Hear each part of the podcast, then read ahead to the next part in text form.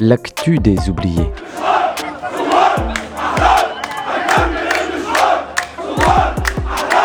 Troisième saison.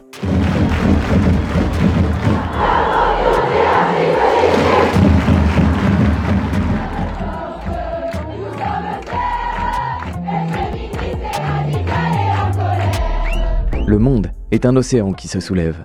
Au cœur de ces vagues résonne ce qui fait de nous des êtres vivants. Écoutons déferler cette écume.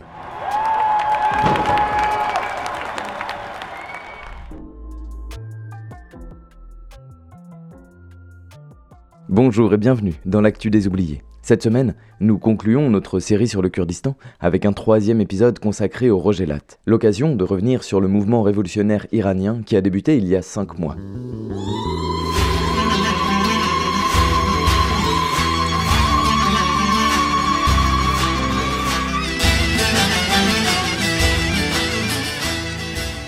En apparence, le mouvement révolutionnaire iranien connaît depuis plus d'un mois un ressac, avec la raréfaction des manifestations et des actions publiques d'opposition au régime. Celui-ci a pu sembler vaciller. Ceci dit, il se maintient, arc-bouté sur une violence sans limite. Selon Iran Human Rights, 527 personnes, dont 77 mineurs, ont été assassinées depuis le début du mouvement. Plus de 19 000 sont emprisonnés ou ont disparu, et des milliers ont été blessés ou mutilés par une répression sanguinaire.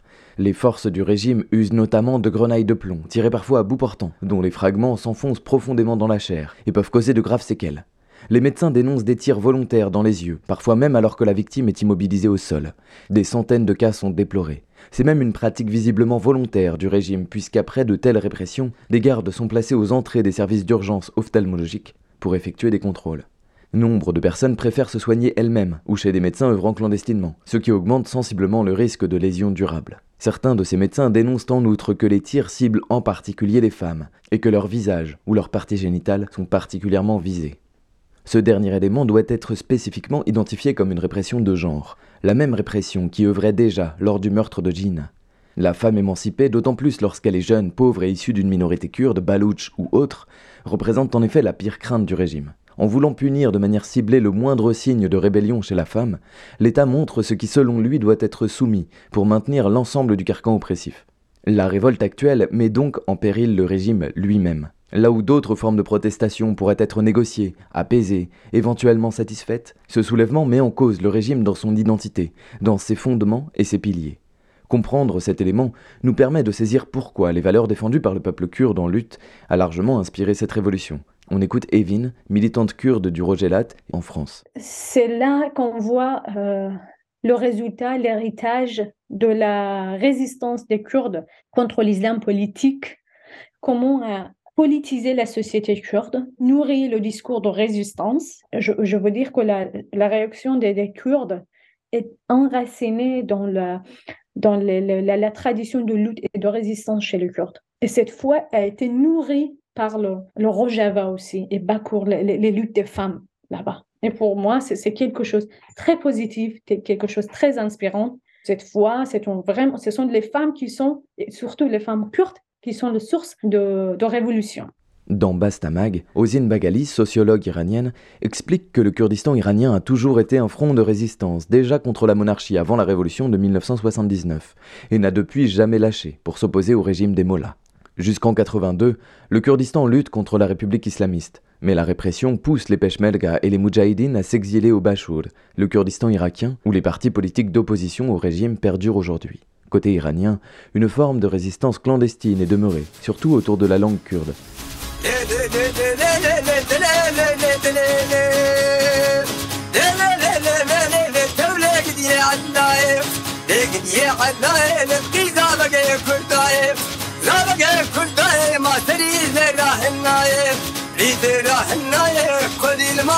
المال دنياي مال دنيا ذكر قال يا عداد النايف راب الراب الراب الراب الراب الراب الراب ودراب وعدل الراب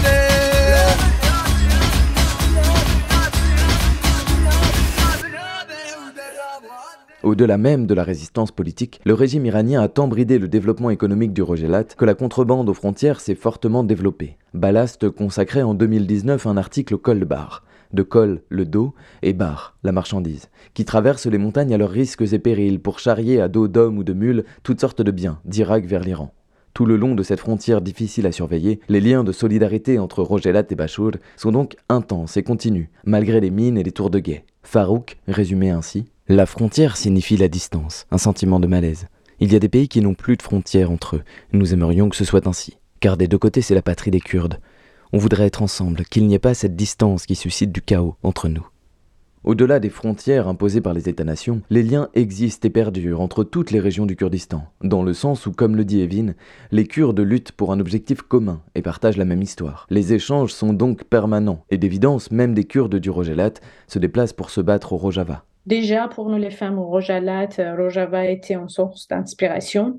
Les pouvoirs des femmes, les pouvoirs émancipatrices vraiment des femmes à leur participation importante, constructive dans la vie sociale, politique, aussi pour euh, garantir leur sécurité, tout ça, pour nous, c'était une source d'inspiration. On a suivi tout ce qui s'est passé là-bas attentivement.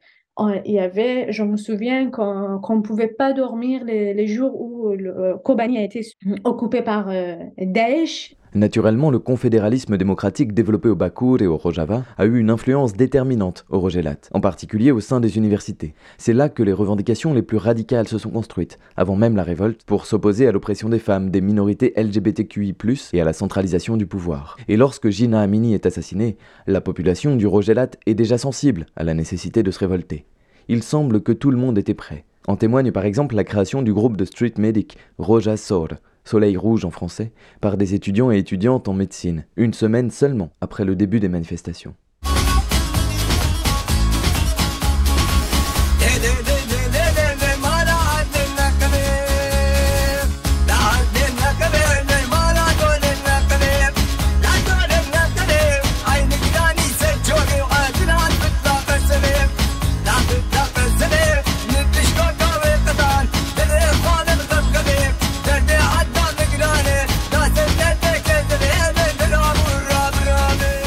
Sait que là, le mouvement révolutionnaire de Genjian Azadi se roule en Iran après l'assassinat étatique de Gina Amini. Gina représente une femme, une kurde, aussi de, de, de, classe ouvrière euh, de la société. Donc déjà, il a un profil de différentes formes, différents groupes opprimés dans la société iranienne. Le jour de son enterrement, on a vu la réponse ou une réaction politique de la part de société kurde pour Gina représentait une, martyre parce qu'elle a été tuée par le gouvernement. Euh, c'était comme ce qu'on fait surtout au Bakour et au Rojava. Le jour de l'enterrement des martyrs, on chante le slogan euh, Azadi. Et la femme, la vie, la liberté, et Jinjian Azadi représente tout ce qu'on veut vraiment en Iran. Jin ou la femme représente pas que les femmes. En fait, le mot femme représente, à mon avis, différents groupes reprimés, ignorés, supprimés en Iran. Et euh, la vie, Jian et Zendegi en perse, cela représente aussi le droit de, vivre, le respect, ce qui nous a été vraiment privé par le régime. Notre vie est en danger dans ce système. Ce fait a vraiment touché tout le monde en Iran. Et euh, la liberté aussi, c'est ce que réunit nous tous et toutes en Iran. Et puis aussi, ce slogan a été aussi appris par le, le reste de l'Iran, par le peuple, les femmes, les hommes, les étudiantes, tout ça, parce qu'ils se trouvaient dedans. C'est ainsi que le slogan venu du Bakour et du Rojava a été entonné à travers tout l'Iran, en kurde ou traduit en langue farsi, non seulement pour ce qu'il signifie, mais aussi pour ce qu'il représente, à savoir les changements en cours au Rojava. Dans le Jinjian Azadi, il voyait qu'il y a vraiment quelque chose de réel et quelque chose de réel, qu'on peut voir le résultat et qu'on peut voir que les femmes qui, qui, ont la volonté, qui ont le pouvoir, qui ont la euh, conscience, tout ça, et qui peuvent participer de manière concrète dans la vie. On voit que les femmes sont vraiment engagées dans tous les sphères de la vie. C'est pour ça qu'on a été inspiré par toutes ces idéologies. Et euh, c'est là où on voit le, résultat. Les femmes retirent les voiles et il y a quelqu'un entre eux qui, qui chante Genjian Azadi et les autres, les femmes, les hommes, le répètent euh, fortement. C'est pas au hasard. Cela montre le lien entre les, luttes des femmes kurdes dans différents partis et aussi les luttes kurdes parce que là, les, hommes aussi ont pris le, slogan et qu'ils ils ont répété et fortement. Et, c'est là où on voit qu'il y a un lien entre les luttes des femmes dans la région. Le soutien à la révolution iranienne dans la région a d'ailleurs démontré non seulement les liens entre femmes kurdes avec des manifestations au Bakour, au Bachour et au Rojava, mais aussi au-delà, avec des rassemblements jusqu'en Palestine et en Afghanistan. Ce qui caractérise ainsi la révolution en Iran, c'est comment l'héritage féministe des Iraniennes et les valeurs défendues au Kurdistan se sont transmises en amont et ont provoqué une émulation qui a débordé dans l'ensemble du pays, notamment dans les régions périphériques et opprimées. Comme le rappelle Ozi Bagali à Bastamag, lors du mouvement vert de 2009, Téhéran était le centre des mobilisations. C'était alors plutôt les classes moyennes qui étaient mobilisées. À partir de 2017-2019, il y a eu des soulèvements dans les quartiers de la classe moyenne de Téhéran, mais ce n'était plus le centre des mobilisations. Aujourd'hui, Téhéran n'est pas du tout le centre, même s'il y a aussi des manifestations là-bas. Je dirais que le centre du mouvement, c'est le Kurdistan et le Baloutchistan, une région encore plus défavorisée que le Kurdistan. Il y a un groupe de femmes balouches qui s'est organisé alors qu'il y a beaucoup de répression contre les femmes dans la région. Il y a encore des manifestations chaque vendredi au Baloutchistan et on voit émerger de plus en plus de slogans démocratiques qui parlent d'égalité des sexes et d'égalité des peuples en Iran. Vous savez, je peux dire qu'on attendait tout le monde en Iran quelque chose de nouveau. Et cette fois, on entend quelque chose de périphérie de l'Iran, d'un groupe qui a été historiquement reprimé par l'État. Ils ont mené une lutte des années, des années, et là, ils nous donnent quelque chose de nouveau, quelque chose plus inclusif, où tout le monde peut se trouver. Et euh, cela a créé vraiment une solidarité significative, sans précédent dans l'histoire de l'Iran. C'est un point positif de cette révolution. Cette fois, c'est la périphérie de l'Iran qui propose le discours révolutionnaire. Mais là, je, pense que nous, on n'a pas beaucoup de choses à perdre dans notre vie en tant que les groupes qui sont les groupes subalternes, comme les Kurdes, les Balouches, tout ça. Je peux dire clairement, vraiment, là euh, aussi, même les Iraniens voient que les Kurdes ont, un discours plus révolutionnaire, plus progressiste.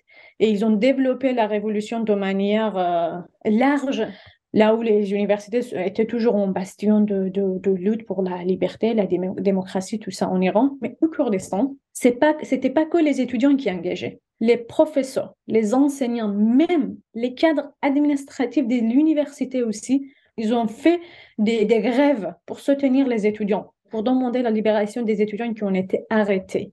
Et ça, c'était quelque chose pour tout le, pour le reste de l'Iran inspirant. با جیب خالی هنو جیر خاری از این اوزام که رد بشه دوومی نداری. چون من میام واسه آزادی و هر رو بیقراری ولی تو می‌گیرن یه مشهر رو میسواری بزن. محکم توی سر و صورتم. ولی دیگه نمی‌تونی کنی حرفو تو کتم. من یه ایمان قوی ساختم از خشونتم. پس میجنگم تا بگیرم جشن تو وطن.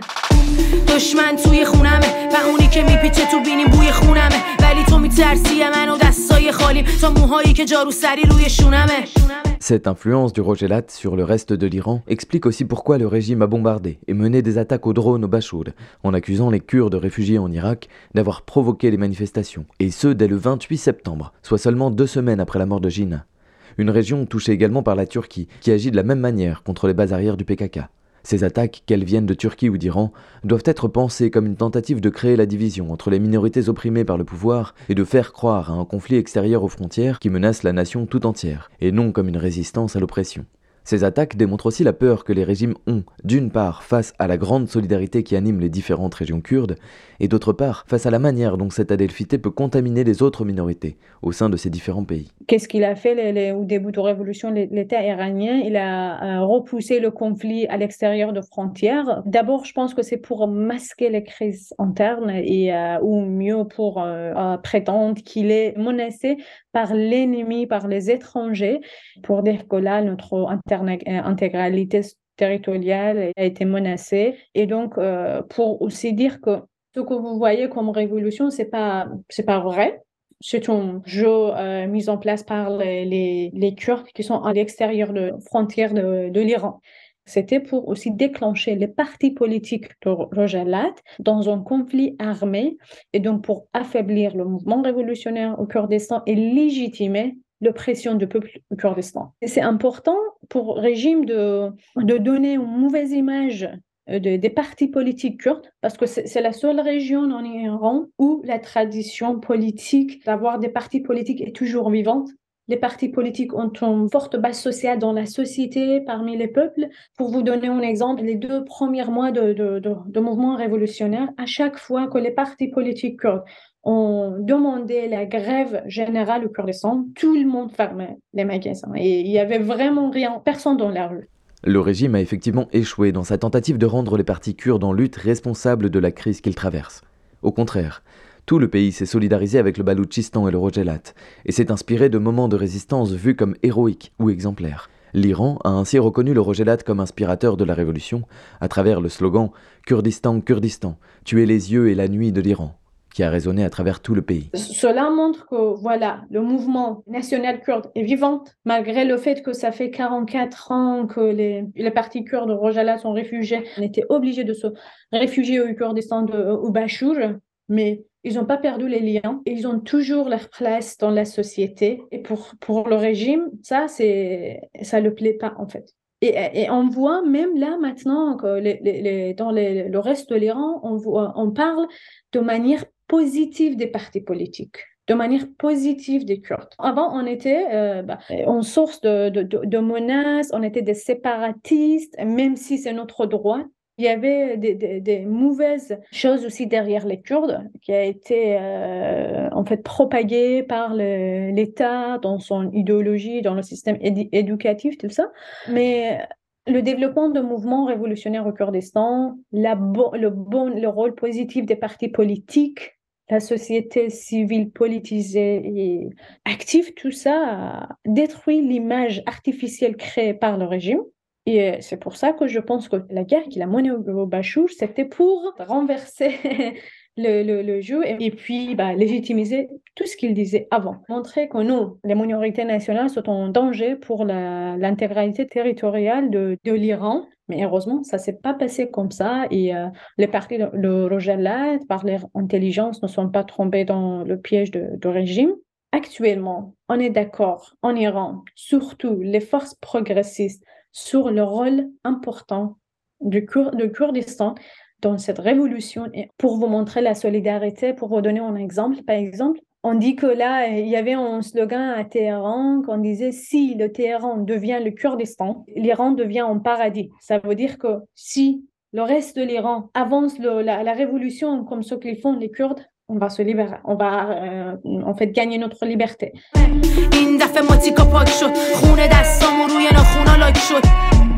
این دفعه پشت در اومد. همه مشتام رو به پلیسا فاک شد. این دفعه فرق داره. این دفعه پشت خون دادیم دیر و زود داره سوخت و سوزن سردار ما جوون دادیم این دفعه فرق داره. این دفعه پشت خون دادیم دیر و زود داره سوخت و سوزن سردار ما جوون دادیم Déjà, là, on a des, on a des, changements dans la mentalité, dans le discours des gens. On voit maintenant qu'il qu qu faut pas ignorer, qu'il faut pas, euh, en fait, euh, ignorer aussi les différences dans la société. Il faut les reconnaître. Il faut trouver un moyen pour se parler tout ça. Et là, par exemple, les Kurdes chantaient le slogan que les, les ne sont pas seuls. Nous, ici, les Kurdes sont leurs frères. Ou bien il y avait d'autres slogans qui disaient les Kurdes, les Balouches, ils doivent avoir la liberté et l'égalité entre eux.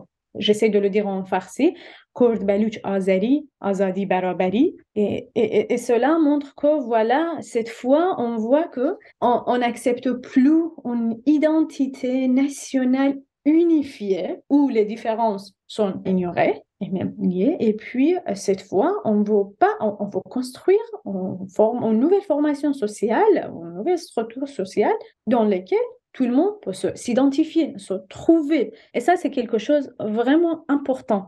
Et c'est pour ça qu'il qu y a des, des, bases progressistes, des bases, vraiment des, des, nouvelles bases pour vivre, pour avoir une démocratie pluraliste dans la société, pour en fait reconstruire euh, le pays cette fois, pas par l'identité nationale, par la culture perse, la langue farsi et la religion chiite, non? Un système où tout le monde peut se, se trouver. Et euh, c'est pour ça que je trouve que cette fois, c'est quelque chose de nouveau dans l'histoire de l'Iran. Surtout que là, l'Iran représente, on caractérise aussi, représente un pays multiculturel. où il y a le pluralisme national, linguistique et religieux. Donc, il faut trouver une bonne solution. Chaque groupe a ses, droits, ses revendications. Euh, on peut pas, on peut plus vivre avec toutes ces idées d'ignorer et de, créer une classification sociale où une identité est supérieure et les autres inférieures. Et par ce, cette euh, classification sociale, on peut facilement ensuite dominer et exploiter les gens et les différents groupes. Je pense que, j'espère qu'on pourra, il y aura l'occasion de vraiment proposer les euh, alternatives et je pense qu'une telle alternative sera bien admise et acceptée au moins par les minorités nationales, quoi. Même si la perspective d'un changement politique concret est encore floue, quelque chose semble en effet avoir définitivement changé en Iran.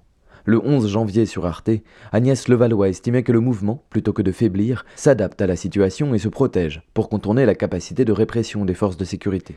Les partisans d'un changement radical n'ont en effet pas abdiqué. Contrairement aux révoltes précédentes, il n'y a par exemple pas de repli de la contestation dans les réseaux sociaux. Si les manifestations se sont faites plus rares, elles n'ont pas cessé, que ce soit à Téhéran, au Rogelat ou au Baloutchistan, où l'on marche encore chaque vendredi après la prière. Les gens se reconnaissent comme opprimés, se parlent, échangent informations, solidarité, et ce qui elles défendent n'est plus compatible avec le régime d'aucune manière, ni aujourd'hui, ni demain. La dignité humaine, les libertés individuelles et sociales sont devenues des aspirations d'une large partie du peuple iranien et constituent désormais un aspect de son identité, à tel point que le régime sera à long terme dans l'impossibilité de se maintenir tel quel. On entend dire que ce mouvement est comme la première balle de Franz Fanon, qui, selon l'auteur, marque la prise de conscience des personnes colonisées de leurs conditions et caractérise le fait qu'un point de non-retour est franchi. D'autre part, si une dictature tient notamment sur sa capacité à faire croire au peuple à ses valeurs et à ses mensonges, ce n'est désormais plus le cas en Iran. Il ne reste que très peu de monde pour croire encore à la propagande du régime. En somme, il est impossible pour le pouvoir iranien de retrouver sa légitimité d'antan. C'est pourquoi l'anthropologue Shora Makaremi préfère parler du souffle de la révolte plutôt que de son essoufflement. Toujours sur Arte, elle évoque les comités de quartier qui forment désormais une proto-organisation hétérogène qui défile en marche blanche ou se réunissent de nuit devant les prisons pour apprendre aux gens à être présents dans la rue et à faire valoir leurs droits. Jusqu'en septembre 2022, il y avait une sorte de pacte entre société et État. On naviguait entre des lignes rouges, et tant qu'on ne les franchissait pas, il y avait ce flou. Les choses se sont renversées depuis septembre. Désormais, la société iranienne refuse ce pacte-là. La conception a complètement changé. La République islamique n'est plus notre nation. Et je pense qu'il faut prendre acte de ça pour comprendre comment l'État essaye maintenant de reprendre possession du contrôle social, mais sans y parvenir. Fin janvier, des milliers de travailleurs se sont mis en grève dans les raffineries et des usines pétrochimiques. La réussite de cette mobilisation à l'heure où le régime arrête les syndicalistes montre que la contestation ne s'est pas éteinte en profondeur. Bien au contraire. Et la déclaration des salariés du secteur pétrolier témoigne de ce changement inédit. Que disons-nous, nous, les travailleurs du pétrole d'Iran nous avons exigé la fin de l'oppression, de l'humiliation et de la discrimination à l'égard des femmes. Nous avons souligné la nécessité de l'égalité des droits pour tous les citoyens et citoyennes du pays, sans distinction de croyance, de religion, d'ethnie, de sexe et l'élimination de toute discrimination et inégalité dans la société. Nous avons déclaré qu'il fallait mettre fin aux attaques des forces de sécurité et que personne ne devrait être emprisonné en raison de ses opinions. Nous demandons la libération immédiate et inconditionnelle de toutes les personnes arrêtées et l'abolition de la peine de mort. Nous pensons que les pendaisons, les exécutions, relèvent d'un crime d'État.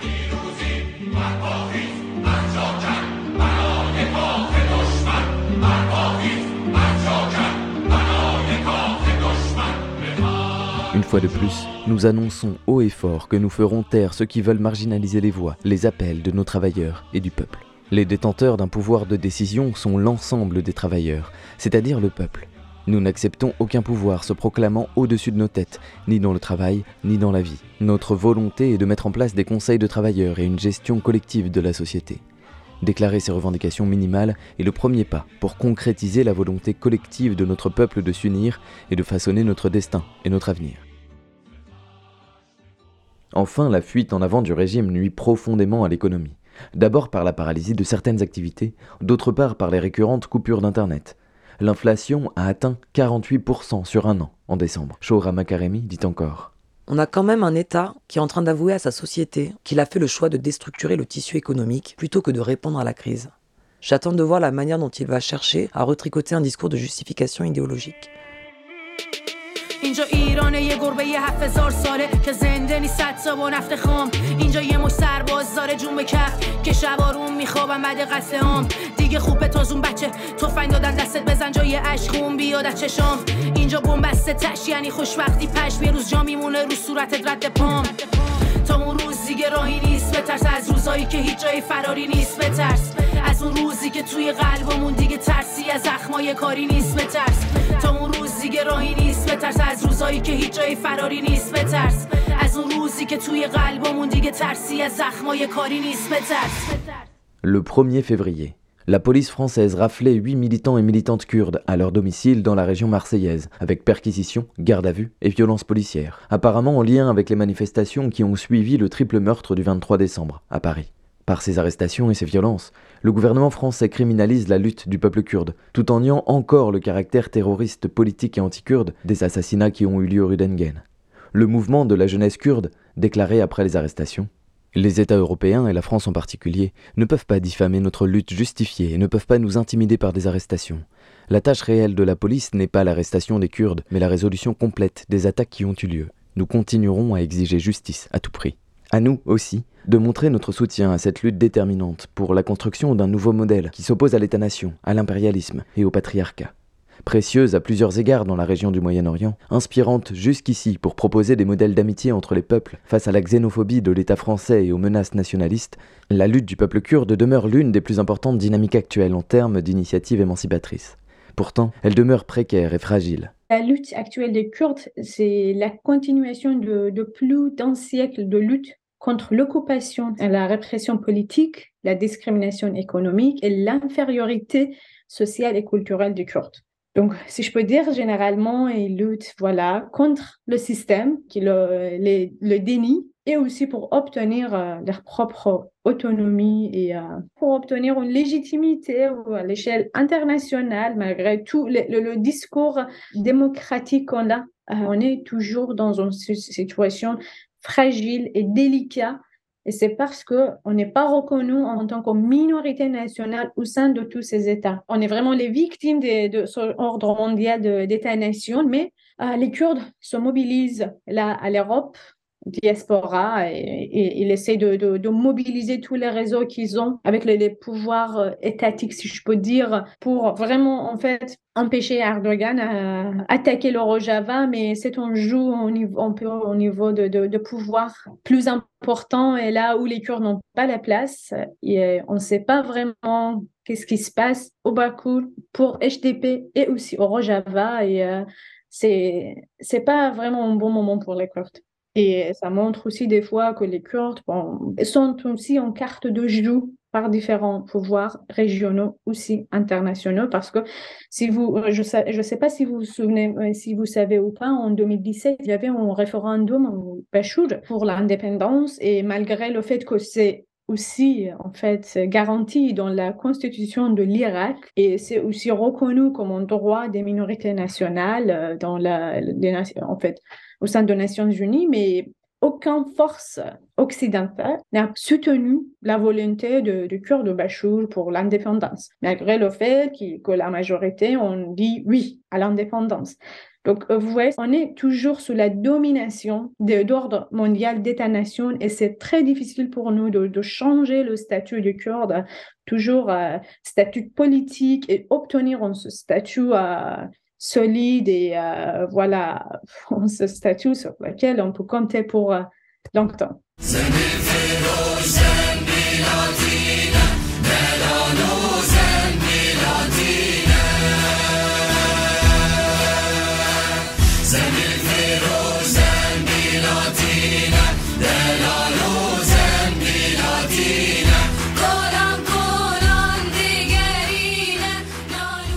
C'est la fin de cette trilogie consacrée au Kurdistan. Vous pouvez rester à l'écoute de l'actualité kurde sur riseupforrojava.org, roginfo.com, Kurdistan au féminin ou encore sur le site de l'Institut kurde de Paris. On ne le dira jamais assez, la lutte kurde est précieuse et fragile, n'hésitez pas à la soutenir. D'autant plus actuellement, alors qu'un séisme vient de frapper le Bakour et le Rojava, et que les États turcs et syriens laissent les populations livrées à elles-mêmes.